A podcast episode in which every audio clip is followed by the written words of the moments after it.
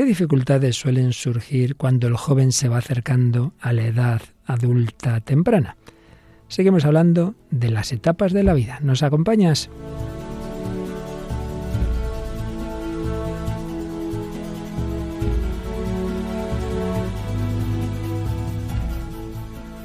El hombre de hoy y Dios, con el padre Luis Fernando de Prada. Bueno, he dicho que seguimos hablando de las etapas de la vida, supuesto que hubo dos programas súper especiales la semana anterior y la anterior porque celebrábamos los 25 años de Radio María en España y los programas 500 y 501 del Hombre de Dios. Pero volvemos al hilo que íbamos siguiendo las etapas de la vida, la niñez, la adolescencia, la juventud y entre la juventud y poquito a poquito avanzando es donde estamos ahora.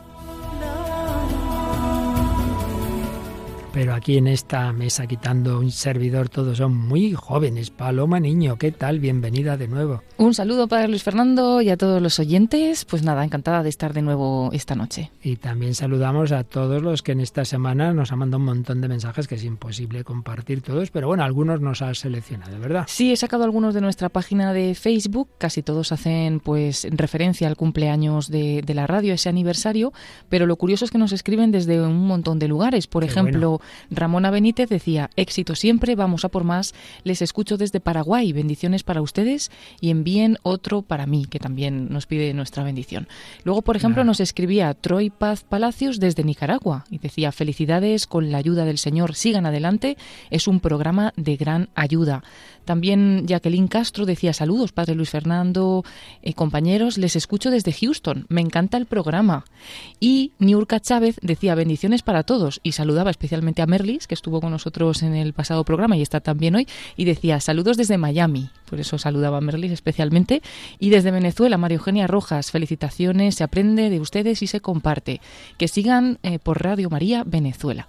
Y bueno, pues así sucesivamente nos mandan muchas bendiciones, enhorabuena, felicidades desde todos los puntos del mundo, iba a decir. Pues nos alegra muchísimo esta fraternidad, esta gran familia de Radio María en las ondas y especialmente con los países en que compartimos no solo la fe, sino la, la lengua también.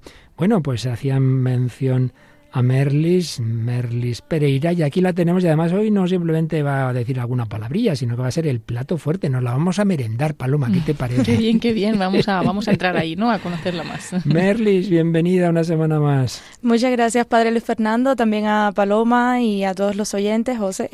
Eh, encantada de nuevo de estar con ustedes. Pues hoy nos va a contar por qué y desde cuándo ella está en la iglesia, que no fue siempre, no fue siempre, y eso sí, aquí tenemos una vez más a José García ¿Qué tal, don José? Un saludo, padre, y a todos los oyentes de Radio María. Muy contento. Como siempre, otro programa más aquí en El Hombre de Hoy y Dios. Y además, así con esta mesa paloma, lo que digo, ¿no? Pues el más jovencito, luego un poquito más, luego un poquito más, luego un poquito más. Vamos avanzando en las etapas de la vida. Bueno, pues aquí don José es el que este año nos trae el comentario literario y además pues eh, se ha inspirado en que nos va a contar su historia Merlis. Merlis es emigrante, refugiada cubana, y, eso te ha inspirado a traernos qué obra. Pues sí, había pensado, digo, no tanto una novela, sino como una autobiografía novelada o algo así. Se llama Una casa lejos de casa, la escritura extranjera.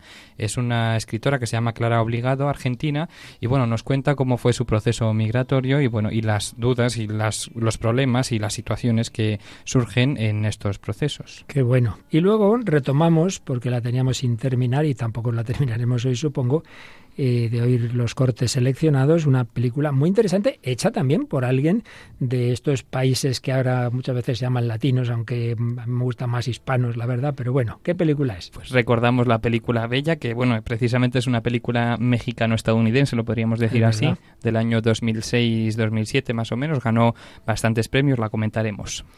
Paloma, y como estamos hablando de también de libertad, a veces una libertad entendida como que a mí me dejen en paz hago lo que me da la gana y otras veces en el mejor sentido de la palabra. No sé cuál de los sentidos es la canción que nos traes. Tú como eres así, quieres hacer lo que quieres, no sé, no sé. Bueno, bueno. pues vamos a traer la canción de Jarabe de Palo, este grupo de rock eh, español que se formó en 1995 y que se titula pues Déjame vivir libre. Déjame vivir libre. Es que lo digo, queridos oyentes, porque con ese nombre de Paloma, en cuanto uno se descuida, abres la ventana, ya salió volando. Esta chica es así, esta chica es así.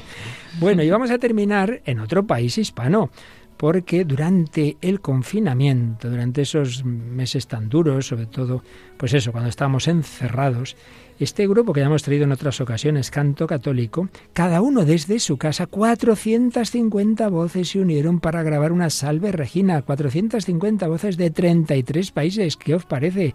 Una maravilla, ¿verdad, Paloma? Sí, eh, algo pues muy bonito, ¿no? Que, ocurrió con varias canciones también durante esa pandemia del, del COVID y que es bonito, ¿no? Unirse todos por una causa.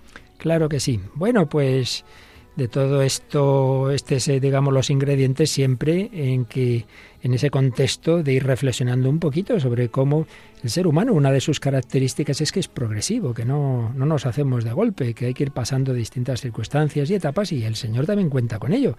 Naturaleza y gracia que van unidas. Y por eso pues seguiremos aprendiendo de estos autores como Francisco Insa o como Venceslao Vial, que también unen sus conocimientos médicos y psicológicos con los planteamientos espirituales. Pero vamos adelante con la edición 502 del hombre de hoy y Dios.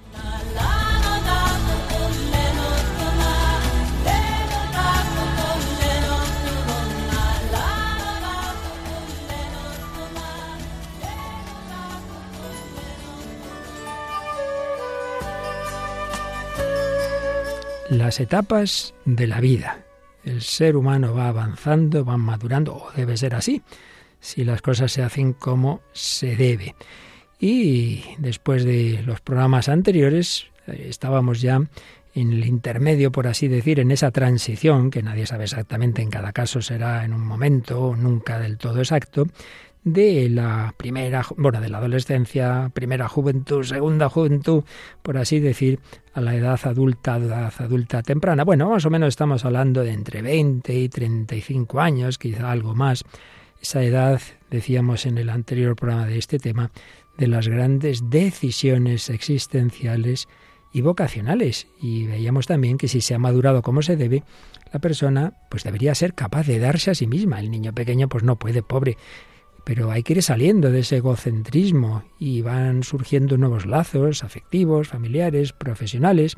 Habíamos hablado en el último día particularmente de lo familiar, del matrimonio, de que eso irá bien si antes se ha ido madurando, pues claro, si uno es súper, súper egocéntrico, seguro que ese matrimonio acaba mal, salvo que se cambie mucho.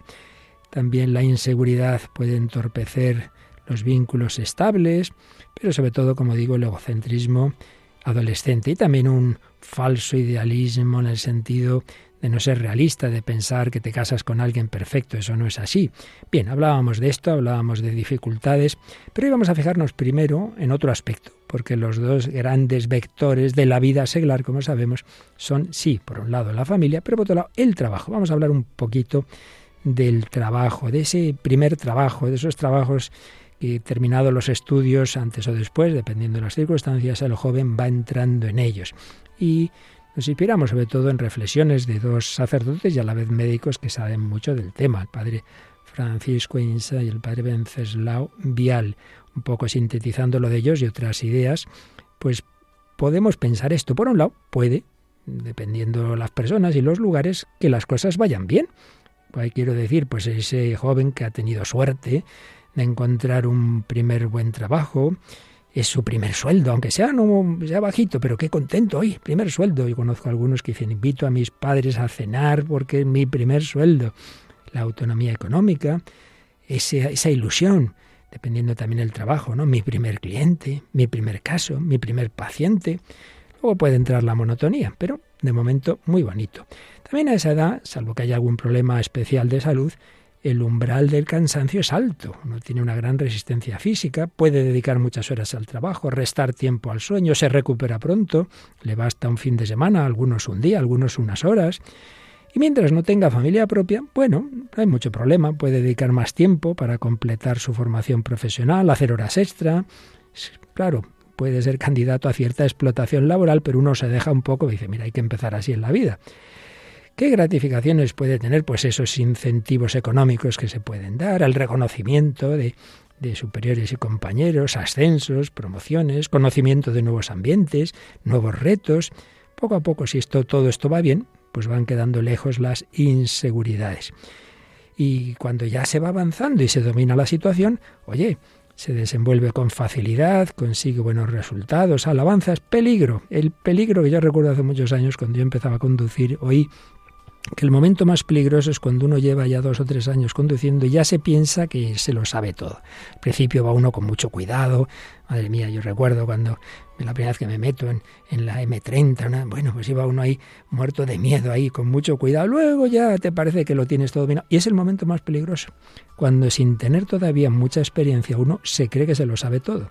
Pues eso pasa también, esa joven que se sobreestima, que se cree que vamos, que lo hace todo estupendo y eso puede generar nuevos problemas. Claro, si ya está casado, pues a lo mejor se dedica demasiado al trabajo, poco tiempo y dedicación a la familia para mantener el estatus, necesidad de tener cada vez mejores resultados para ser admirados, etc. Bueno, y esto si las cosas van más o menos bien, pero ya sabemos que muchas veces no es así, muchas veces no se encuentra el trabajo, hay dificultades o el trabajo es diferente al que se esperaba o hay una cierta explotación. Bueno, también puede ocurrir esto que decíamos, ¿no? Jóvenes que se piensan que se lo saben todo, que son incansables e infalibles, y luego cuando les ocurra lo contrario, pueden irse al otro extremo. No sirvo, yo estoy equivocado, no sé qué he estudiado, una cierta sensación de incapacidad, no estoy preparado, para esta misión. Se experimentan las primeras tensiones, choques con jefes, con compañeros, sobrecarga de trabajo o de responsabilidad, y ahí se va poniendo a prueba la flexibilidad del individuo. A pesar de todo, lo más habitual, aunque estamos en un mundo tan peculiar que todo es posible, pero en fin, lo más habitual es que sea una buena etapa, una etapa de expansión, el joven va teniendo esa impresión de que va madurando, que domina la realidad, quizás porque no la conoce bien, apenas ha tenido experiencia de los límites propios y de la complejidad de su entorno, pero sin duda es una etapa generalmente bonita en la que se van descubriendo pues nuevos retos, nuevas personas, nuevos contactos, pues iremos viendo. Pues todo esto si, si lo vivimos bien, realmente nos, nos lleva a una etapa ya más madura en la vida.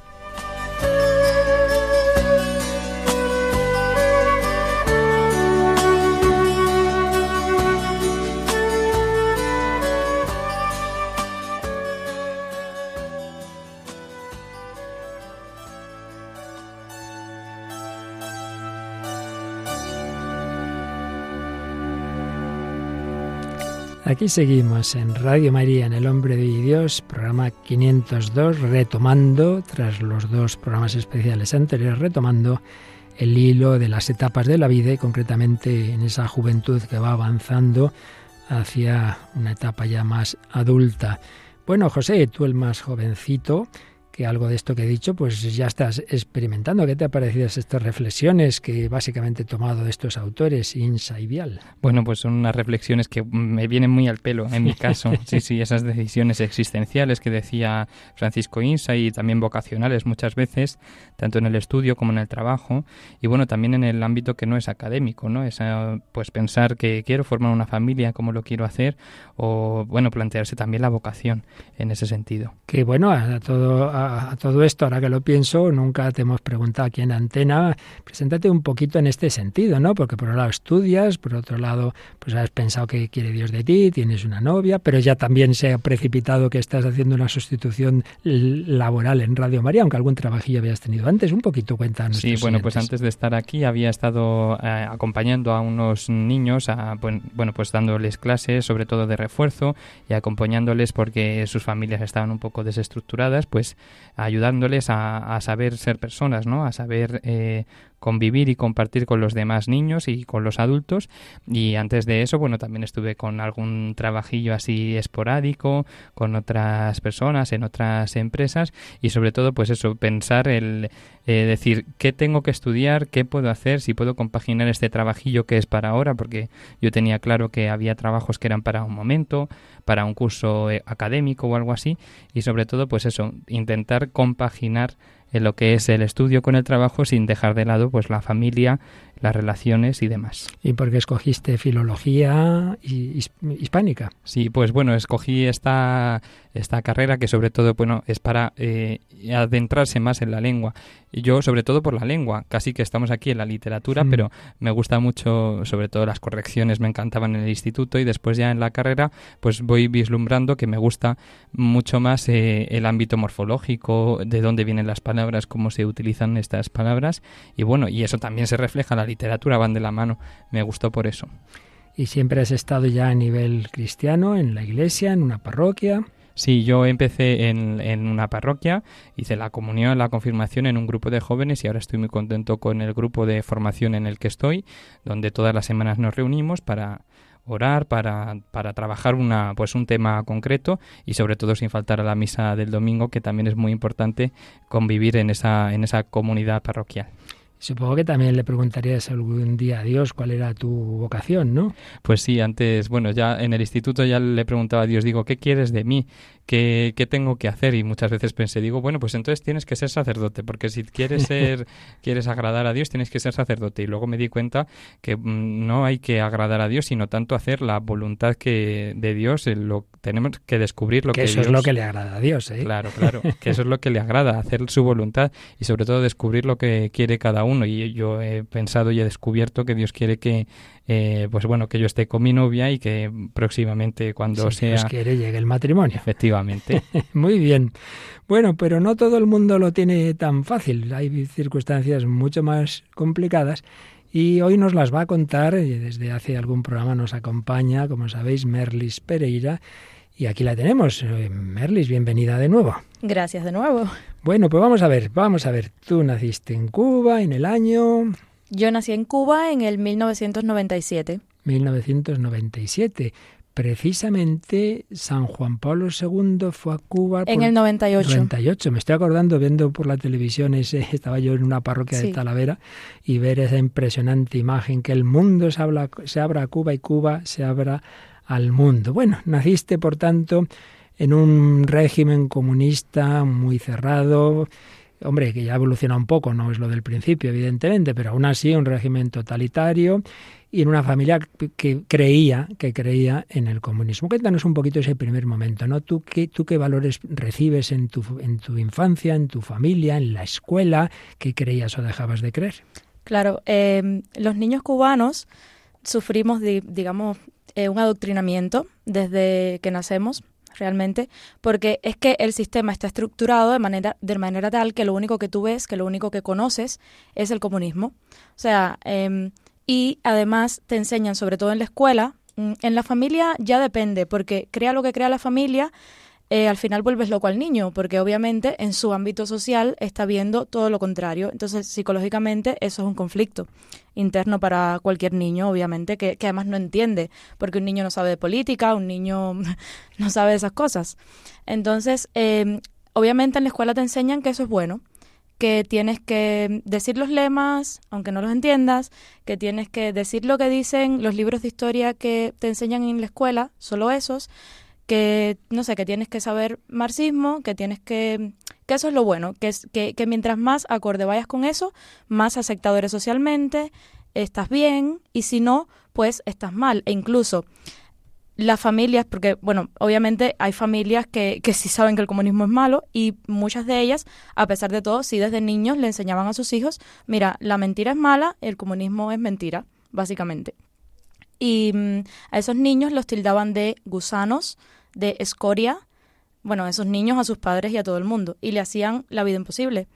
Em, y los paraban frente a todos a decir, este es católico o este es cristiano, y los demás niños se reían porque eso parecía absurdo, y crecimos creyendo que eso era normal, que esa discriminación era normal. Y pues yo me lo creí también. O sea, yo, no yo tenía contacto cero con la iglesia, no tenía idea de religiones ni de vamos, lo que escuchaba, pero no sabía nada. Em, incluso me parecía absurdo, me parecía tonta la gente que iba a la iglesia, porque yo no podía entender cómo alguien podía creer en algo que no ve, que no, que para mí no existía. Y pues simplemente yo no tenía contacto con eso. Y el comunismo me parecía simplemente normal, o sea, que todas las actividades políticas, todos los actos, estos mega espavientosos que, que arman, me parecía normal porque era lo que había visto siempre. Los discursos de Fidel y después del otro, de Raúl, su hermano, hasta que eh, fui creciendo y obviamente ya pasada la etapa adolescente, uno se va dando cuenta de lo que está bien y mal. Eh, ¿Habías sido bautizada de pequeñita? Sí, mis padres nos bautizaron a mí y a mi hermano desde pequeños. Pero nada más, no habías hecho ni nada la más. comunión. Y, y fue como tradición, por o sea, tradición. no fue por fe. ¿Y había algún familiar de alguna manera que transmitiera la fe? No. No, O sea, y, y creían más, digamos, en, en la ideología del régimen en tu familia, más o menos. yo creo que mi abuelo creía en la ideología del régimen y el resto como que es la masa. No, Es es, lo es que lo que lo que todo el mundo dice, lo que todo el mundo hace y pues para allá vamos. ¿Y cuándo empieza a cambiar tu visión de las cosas? ¿En la adolescencia? en la adolescencia y tuvo mucho que ver con la iglesia, porque claro, yo no iba a la iglesia de niña, eh, empecé a ir ya siendo con 15 años, sí, siendo adolescente, y mm, allí empecé a conocer gente que pensaba diferente, empecé a conocer gente incluso que eh, no cubanos solamente, y empecé a, a ver que existía más mundo del que yo conocía. Y empecé a cuestionarme, además que en esa edad eh, es una edad de cuestionarse cosas, em, y yo pues empecé a ver que simplemente yo tenía una sola, una sola cara de la moneda hasta el momento, pero que había más vida después de eso. Y empecé a preguntarme de verdad eh, que estaba bien, que no, que encajaba y que no, que yo veía mm, que no iba acorde conmigo y que sí. Y empecé allí eh, también pues a cambiar mi mentalidad. Digamos, fue como un cambio de paradigma y empezar a ver eh, que eso, que es toda una, una fachada, que es todo un circo y que eso no es la vida real y que eso ni siquiera es lo importante. Y llega el momento de terminar los estudios básicos y qué carrera decides hacer. Ese fue otro conflicto. A mí siempre me gustó el periodismo, o sea, yo veía a un periodista en la televisión diciendo lo que fuera y a mí me gustaba verlo. Y yo cuando mm, adolescente dije, pues quiero ser periodista. Y en efecto escogí esa carrera, que fue un tema porque mucha gente me decía, no se puede ser católico y periodista. Y yo decía, pero ¿por qué no? O sea, yo entiendo que en Cuba es complicado porque los medios son oficiales, pero si es mi vocación y a mí me gusta, pues yo quiero ser comunicadora. Y estudié periodismo. Pero, por lo que me dices, me he saltado algo. Y es que antes del momento de la carrera, ¿tú ya te acercas a la iglesia? Sí. Cuéntanos cómo fue Sí, eso. Yo me acerqué a la iglesia en la etapa de preuniversitario, el Ah, instituto creo que le llaman aquí, sí. sí. Em, porque un, por un amigo que, o sea, me mudé nueva a- al barrio ese en el que en el que viví de- hasta que vine de. Cuba. Sí, cambié de barrio al centro de la ciudad. Y la iglesia me quedaba en la esquina de la casa. Hmm. Entonces, eh, yo obviamente nada que ver, pero em, me fui haciendo amiga de un chico del barrio y él era católico. En ese tiempo del equipo de pastoral juvenil, eh, misionero, tal. Y él me invita a la iglesia. Yo como que, no.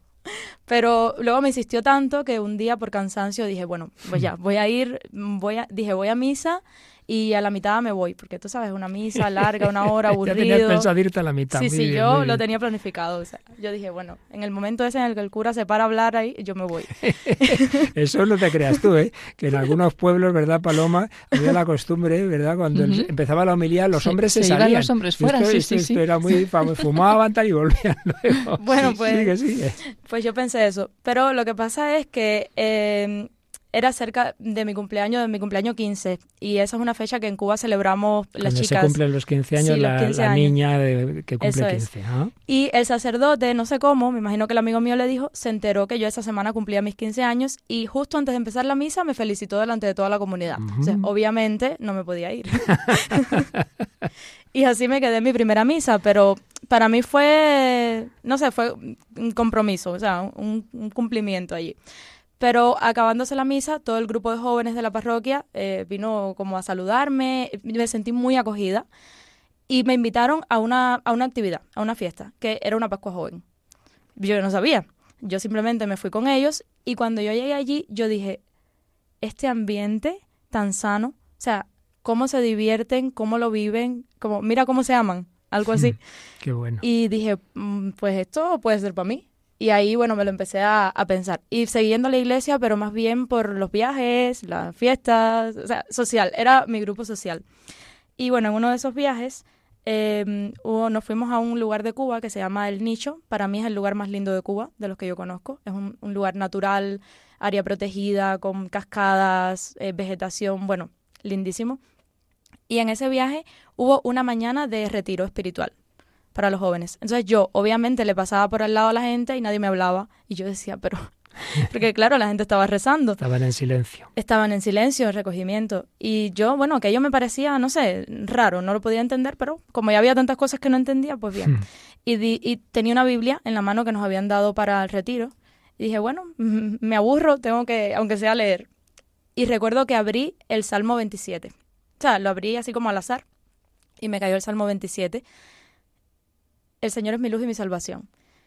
Y yo empecé, no sé por qué, me dio así, yo sentí algo que yo siento que fue mi primera experiencia de Dios realmente, porque claro, ya yo venía haciendo catequesis por curiosidad, eh, por formación por curiosidad, como para entender en qué, mm. qué mundo era ese y por qué la gente creía y de dónde venía todo eso, eso tan intenso que, que lo vivían tan real, ¿no?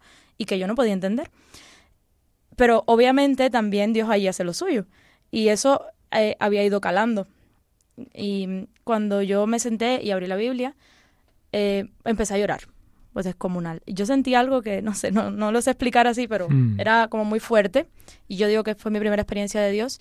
Y yo sentí a Dios. O sea, realmente sentí, sentí eso que yo le dije, mira, si tú existes de verdad, yo ya te quiero conocer. Y listo. Claro. Y ya está.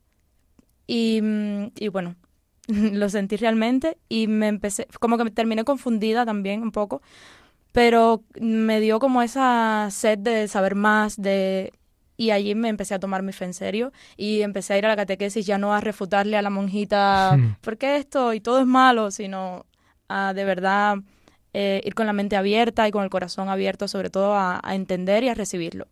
Y bueno, hasta hoy. ¿Y cuáles fueron los siguientes pasos? Porque nos has dicho que ni siquiera habías hecho la primera comunión, ¿verdad? Sí, ajá. Entonces, eh, allí ella me dijo, bueno, mira, si quieres, te puedo preparar para la primera comunión. Y yo eh, accedí, o sea, quise, me preparé para la primera comunión, fue todo un año de formación, eh, de oración, en fin, de todo, con el acompañamiento, gracias a Dios, de mi grupo de jóvenes, para mí era mi grupo de vida y en ese momento fue esencial también. La iglesia fue, la iglesia católica para mí fue el medio eh, a través del cual yo me encontré de verdad con Dios. Y también pasó que en mi casa mi abuela empezó a ir a la iglesia más o menos al mismo tiempo que yo, la llevó una amiga también del, hmm. barrio, una señora mayor, y en mi casa, que en ese tiempo había muchos conflictos interfamiliares, em, todo empezó a, ir como en paz, en calma, y, o sea, la vida nos cambió literalmente. Eh, de, problemas muy fuertes, de conflictos muy fuertes y de, de cosas que, que a veces yo digo, estoy exagerando, o sea, estaba exagerando en ese tiempo, porque es como que después empiezas a ver los problemas a menos, ¿no? Y sabes que no, que no se queda ahí, que eso solo son circunstancias.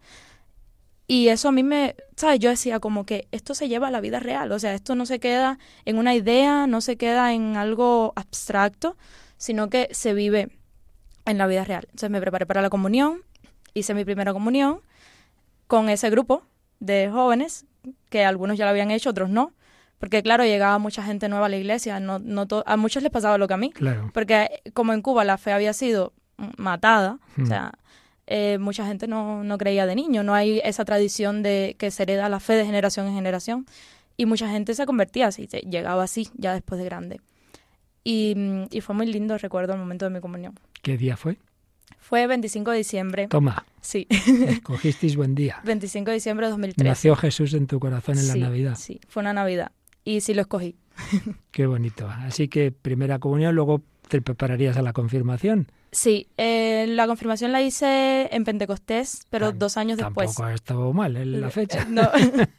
Eh, y ahí fue muy bonito también porque eh, para Pentecostés hice la confirmación con mi abuela, que también, sí, fue muy lindo.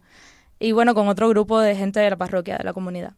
pues ahora nos sigues contando, porque yo creo, Paloma, que justo nos está hablando de un país en, el que no hay esa libertad religiosa y la canción que nos traes pues habla de unos jóvenes que a lo mejor aquí en Europa se piensan lo contrario, ¿no? Que, que el ser libre es rechazar esa fe que allí estaba perseguida. Cuéntanos, cuéntanos. Pues sí, vamos a escuchar hoy la canción Déjame vivir libre de Jarabe de Palo. Bueno, este es un grupo de rock en, de España formado en el año 95 que estuvo liderado por el cantante y compositor y guitarrista Pau Donés. Del que hablamos en una ocasión cuando murió, ¿verdad? Eso Eso es, por, eh, lideró este grupo hasta justo su fallecimiento el 9 de junio de 2020. Y bueno, pues un grupo que tuvo gran éxito, sobre todo a finales de los años 1990 y la década de los años 2000. Todo empezó con, con la canción La Flaca, que fue la que le dio un poquito más la fama a este grupo. Y bueno, Pau Donés eh, había trabajado en varios grupos antes que en Jarabe de Palo, el primero con su hermano Marc. Y una curiosidad que no sabía y al buscar un poquito sobre esta canción, pues he visto es que se llama el grupo Jarabe de Palo porque Pau Donés halló en la música como una terapia para los palos que te da la vida. Y entonces así le puso a su grupo, ¿no? Jarabe de Palo. Y esta canción Déjame vivir es del séptimo álbum que se llama Adelantado y es una canción, pues eso, que trata sobre la libertad y que cuenta además con la participación de otros cantantes como la Mari, vocalista de Chambao, y de la Chica que rapea también eh, en este tema. Pues lo escuchamos pidiendo al Señor esa verdadera libertad interior y exterior en países como lo que nos está contando ahora Merlis Pereira.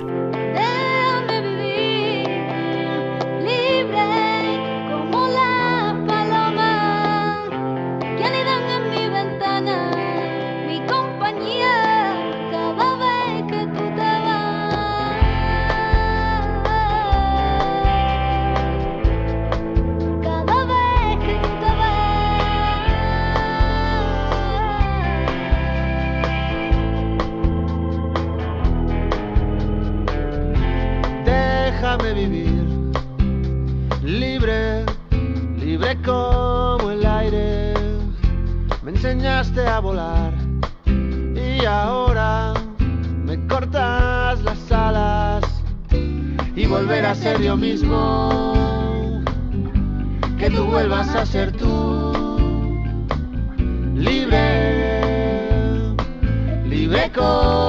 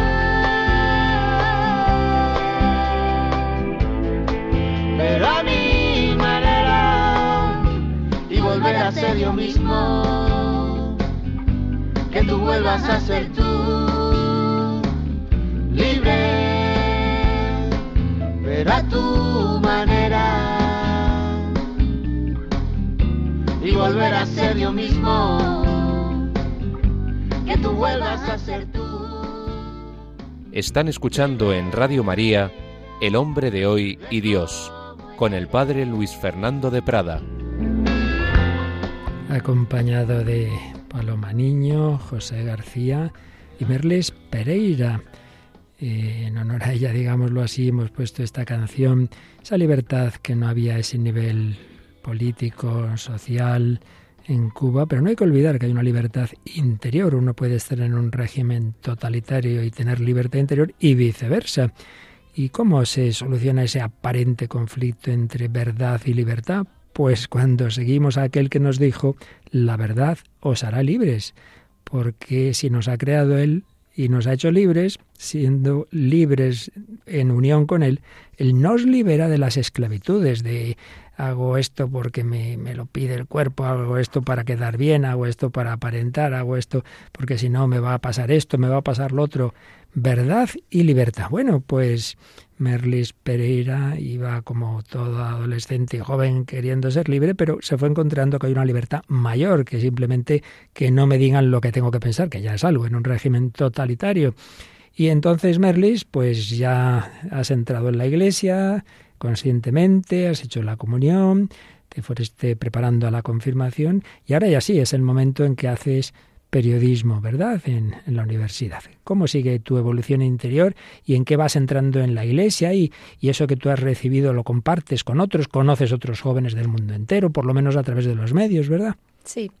Em, a ver, fueron dos procesos simultáneos, digamos, el, el ir madurando en la fe que evidentemente te lleva a no quedarte sentado en el banco de la misa del domingo.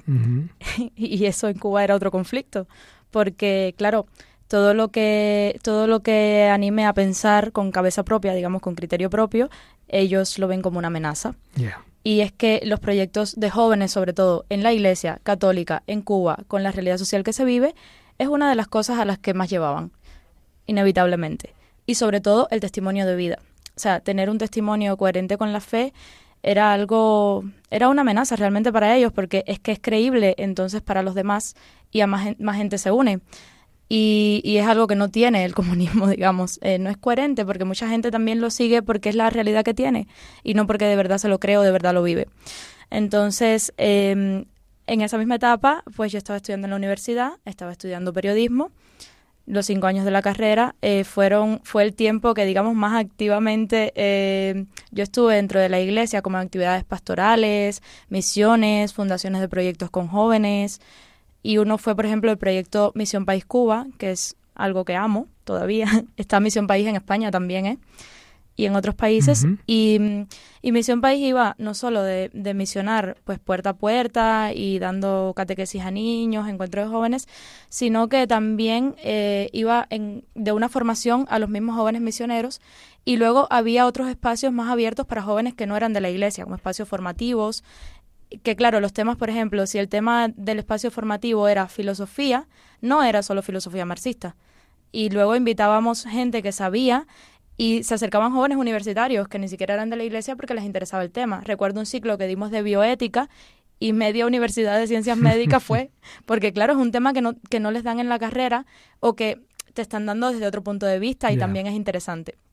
Entonces, bueno, todas esas cosas eh, la seguridad del Estado evidentemente las veía como una amenaza porque estaríais infiltrados. Y siempre eso es y siempre, en cada grupo había un infiltrado eh, y a veces sabíamos quién era a veces no pero al final da igual porque ellos saben todo lo que lo que hacíamos. Y, y bueno yo estaba en la universidad estudiando la carrera nunca tuve un problema digamos de no me expulsaron de la universidad pero sí que me lo ponían difícil. Eh, por ejemplo, yo recuerdo mis clases de periodismo de investigación que nos llevaron una película para demostrar cómo se hacía periodismo de investigación y era sobre los casos de pedofilia de los sacerdotes de no sé dónde. Y yo decía, ¿sabes cuántas películas hay en el mundo para demostrar cómo se hace un buen periodismo de investigación? no hay necesidad las cosas de, de la vida y de, y de esto allí. Y nada, simplemente yo trataba de mantenerme bastante al margen en la universidad de, de todos esos temas y volcar más toda esa, toda esa pasión y mi fe en hacer, digamos, obras sociales y, misiones desde la misma iglesia. Eh, no sé, mm, formarme en liderazgo, que, que ayudaban después también a otros jóvenes y hablar un poquito más con el testimonio de vida y de fe, que al final yo creo que, que era más importante. Y luego ya hay un, ir conociendo al principio a través de los medios jóvenes católicos del mundo entero que se reúnen en las JMJ. Creo que eso también tuvo mucho, mucho impacto en tu vida, ¿verdad? Sí, em, bueno, vivir una jornada mundial de la juventud para un joven cubano es un sueño, obviamente, eh, porque es difícil, ¿no? Es complicado salir. Pero yo recuerdo que la primera que, de la que yo oí hablar fue la de Río, de 2013. Y en Cuba lo que hacemos es que hacemos una simultánea o nacional o diocesana, ya depende, bueno, de lo que se prepare desde pastoral juvenil. Y ese año fue diocesana. Y a mí, bueno, me encantó la experiencia, obviamente. Luego vino la de la nacional, que fue en sintonía con Cracovia, donde el Papa mandó además un mensaje a los jóvenes cubanos reunidos en La Habana, y eso fue, eh, bueno. Y luego también hubo gente de mi parroquia, jóvenes que eh, fueron como cinco que sí tuvieron la oportunidad de ir a Cracovia y viraron con todo ese testimonio de, de lo que fue una JMJ. Y yo, bueno, obvio, seguía soñando con la jornada. A Panamá sí, con Panamá sí hubo una apertura un poquito mayor y fueron como casi 500 jóvenes cubanos.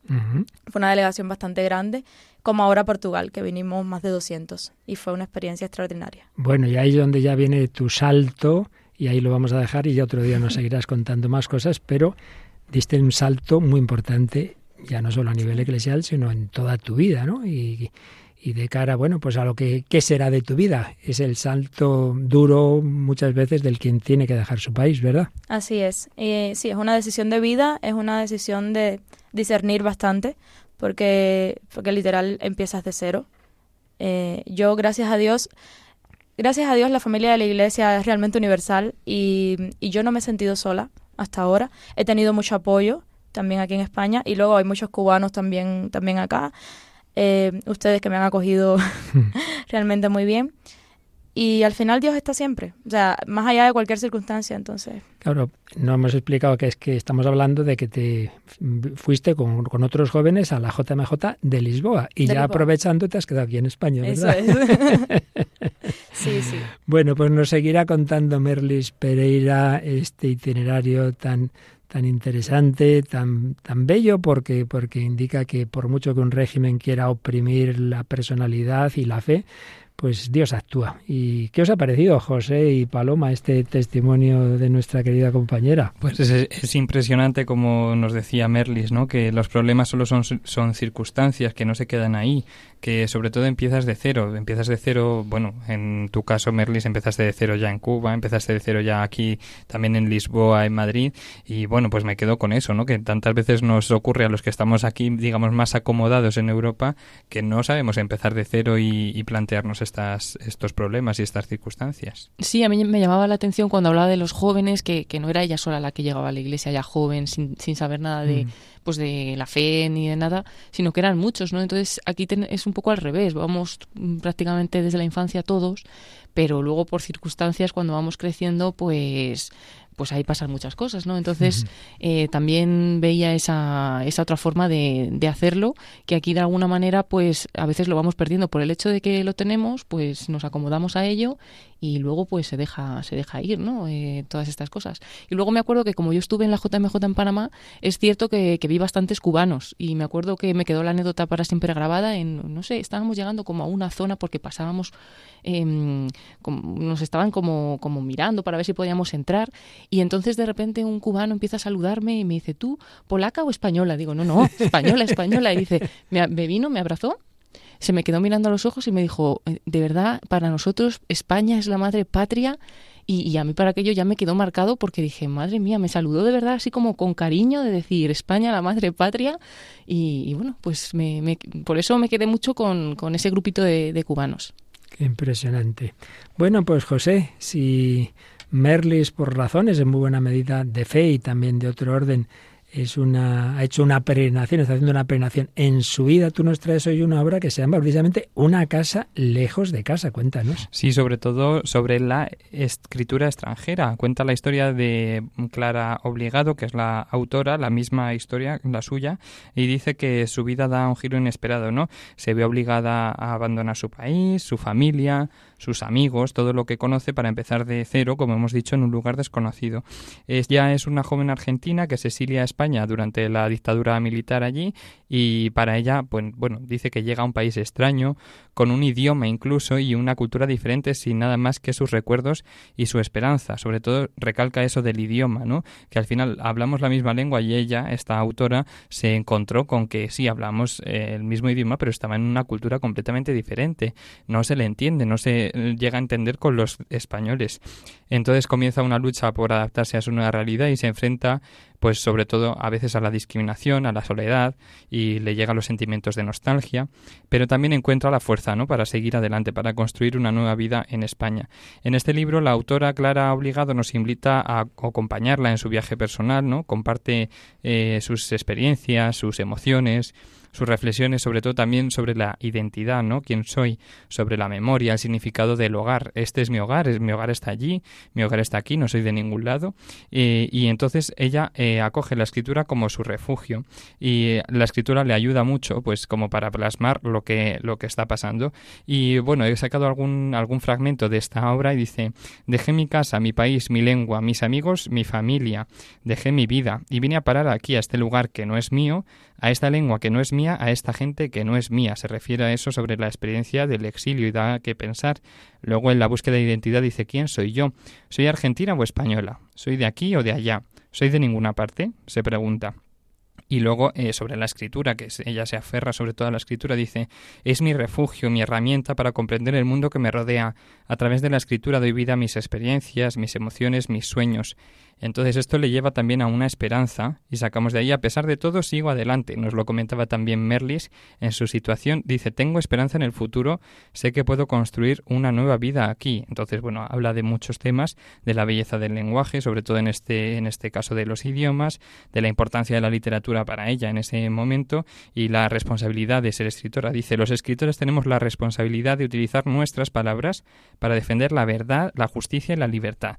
Yo creo que viene muy al hilo y bueno, es para leer y reflexionar. Oye, qué bien, pues sí, sí, claro que viene. Una casa lejos de casa, la escritura extranjera declara obligado que nos ha presentado José.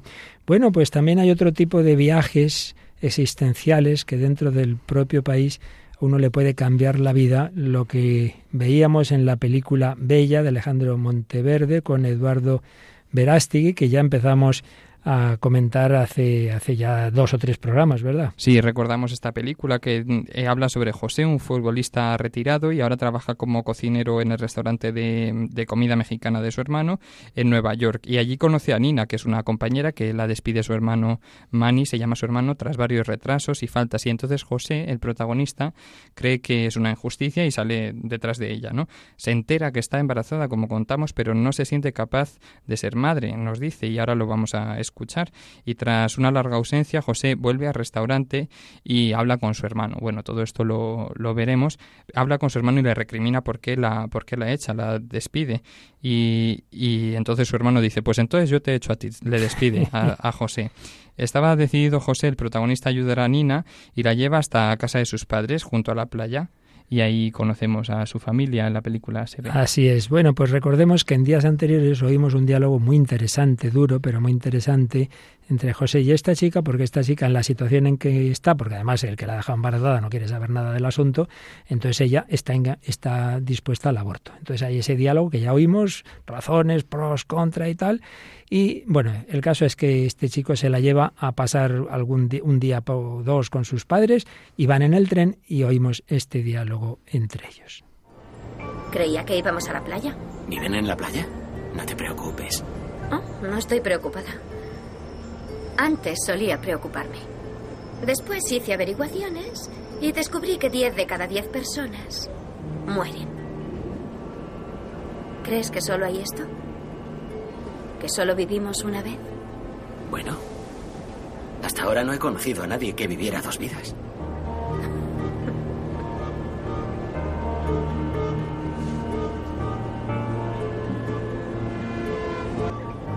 ¿Puedo hacerte una pregunta? No. Vale. Solo bromeaba que... Nada. Vamos, pregunta.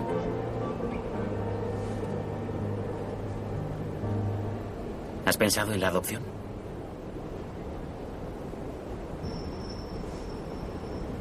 No puedo llevar un ser vivo dentro de mí nueve meses y después qué. ¿Dejarlo delante de una puerta en una cesta a un extraño? Eso sería mucho peor. No tiene por qué ser un extraño. ¿Quieres que me ponga a llamar a mis amigos? ¿A mis familiares? Oye, mamá, hace cuatro años que no hablo contigo, pero tengo algo para vosotros. ¿Qué tal esto? Tú puedes quedártelo. Manny podrá enseñarle un par de cosas. Los hermanos Subirán pueden criar a la pequeña Nina porque ahora tú eres la única persona en la que confío.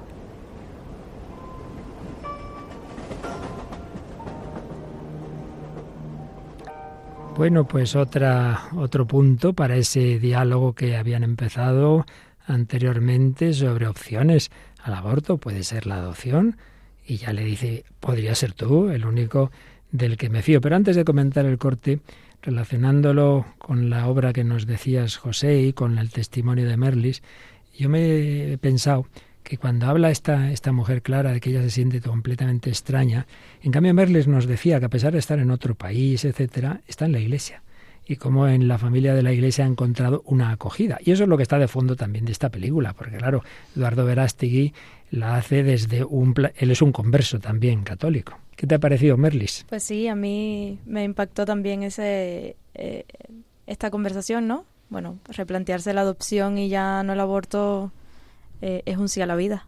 Así es.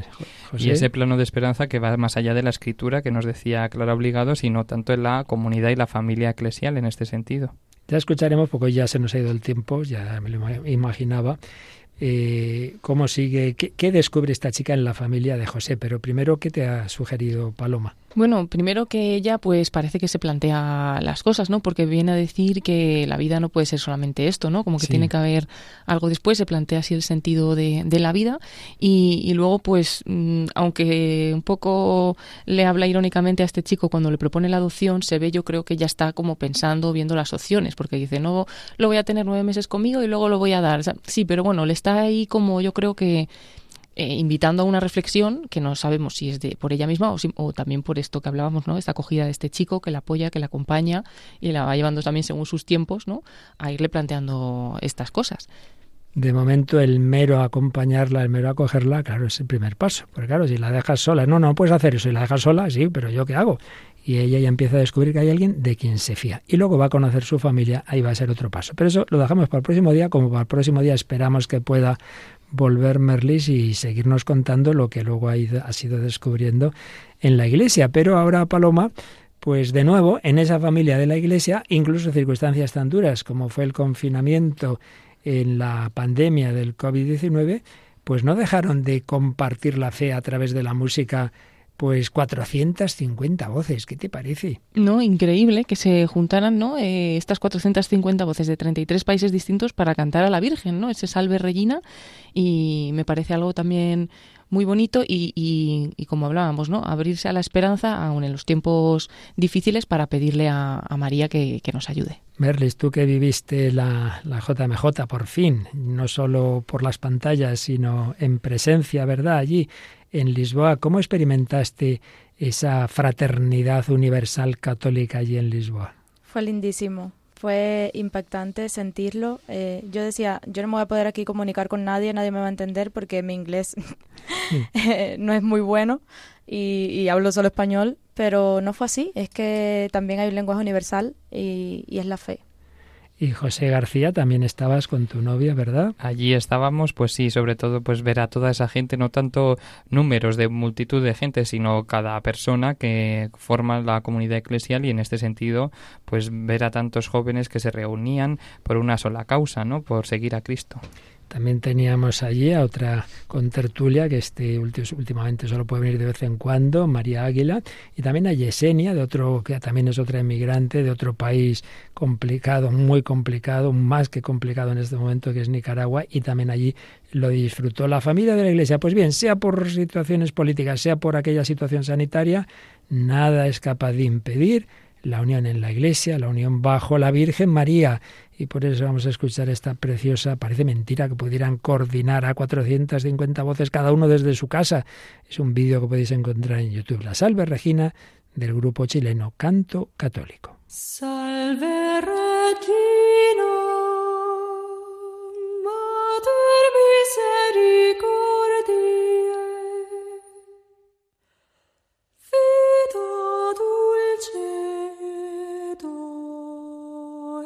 et spes nostra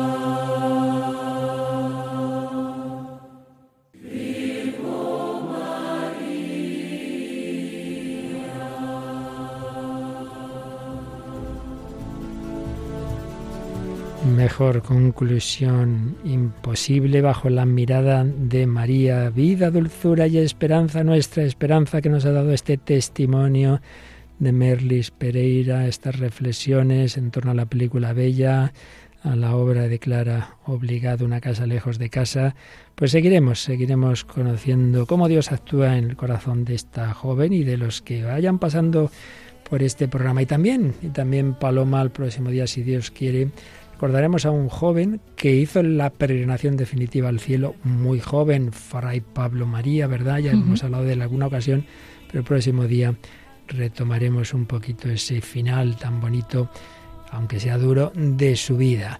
Y nada, os esperamos la próxima semana. Recordamos los medios de comunicación con el programa. Sí, pues esperamos vuestros comentarios en el correo electrónico el hombre de hoy y dios radiomaria.es y también a través de Facebook buscando nuestra página por el mismo nombre del programa, el hombre de hoy y dios. Y recordar que todos los programas se pueden escuchar en el podcast de Radio María a través de la página web radiomaria.es o también en otras aplicaciones de podcast, en Google Podcast, Apple Podcast, Spotify, etcétera y personas bien conocidas, de vez en cuando colabora con ellos, de José García, vienen a continuación con la Biblia en partitura, ¿verdad? Tu párroco. Sí, llega el padre José Luis eh, Simón con la Biblia en partitura, ese programa, pues escuchamos obras. Interesantísimo. Pues sí, aquí seguiremos en Radio María y esperamos que también nosotros, vosotros, os unáis en esta gran peregrinación, camino del cielo, unidos en el Señor. Hasta el próximo programa, si Dios quiere.